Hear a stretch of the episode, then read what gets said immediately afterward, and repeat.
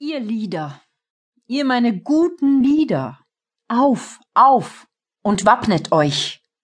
Lasst die Trompeten klingen und hebt mir auf den Schild dies junge Mädchen, das jetzt mein ganzes Herz beherrschen soll, als Königin. Heil dir, du junge Königin!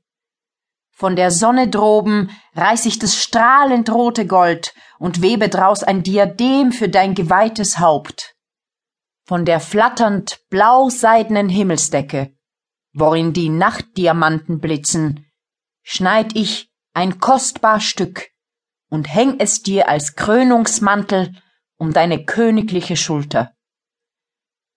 Ich gebe dir einen Hofstaat von steif geputzten Sonetten, stolzen Terzinen und höflichen Stanzen.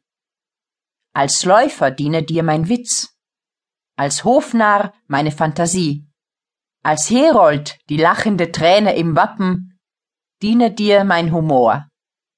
Aber ich selber, Königin, ich kniee vor dir nieder, und huldgend auf roten Sammelkissen überreiche ich dir das bisschen Verstand, das mir aus Mitleid noch gelassen hat, deine Vorgängerin im Reich.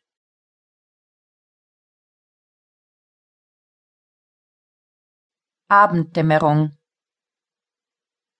Am blassen Meeresstrande saß ich gedankenbekümmert und einsam.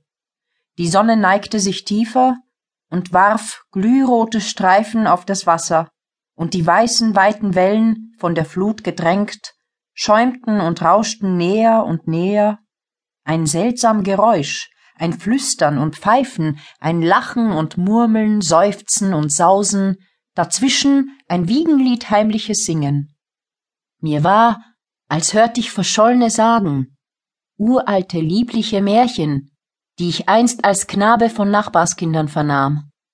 Wenn wir am Sommerabend auf den Treppensteinen der Haustür zum stillen Erzählen niederkauerten, mit kleinen, horchenden Herzen und neugierklugen Augen. Während die großen Mädchen neben duftenden Blumentöpfen gegenüber am Fenster saßen. Rosengesichter, lächelnd und mondbeglänzt.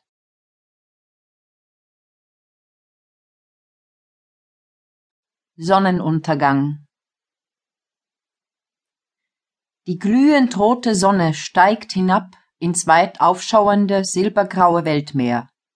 Luftgebilde, rosig angehaucht, wallen ihr nach.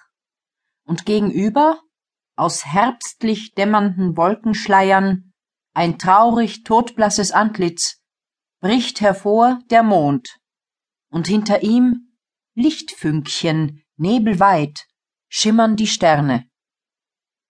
Einst am Himmel glänzten, ehlich vereint, Luna, die Göttin, und Sol, der Gott, und es wimmelten um sie her die Sterne, die kleinen, unschuldigen Kinder.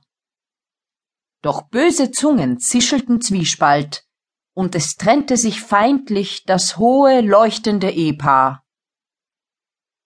Jetzt am Tage, in einsamer Pracht, ergeht sich dort oben der Sonnengott, ob seiner Herrlichkeit angebetet und viel besungen von stolzen, glückgehärteten Menschen. Aber des Nachts am Himmel wandelt Luna, die arme Mutter, mit ihren verwaisten Sternenkindern, und sie glänzt in stiller Wehmut, und liebende Mädchen und sanfte Dichter weihen ihr Tränen und Lieder. Die weiche Luna, weiblich gesinnt, liebt sie noch immer den schönen Gemahl.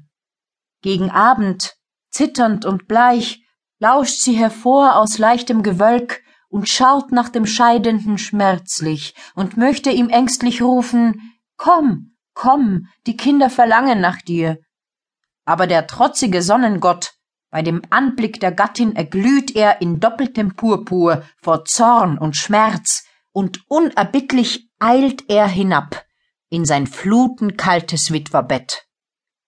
Böse, zischelnde Zungen brachten also Schmerz und Verderben selbst über ewige Götter.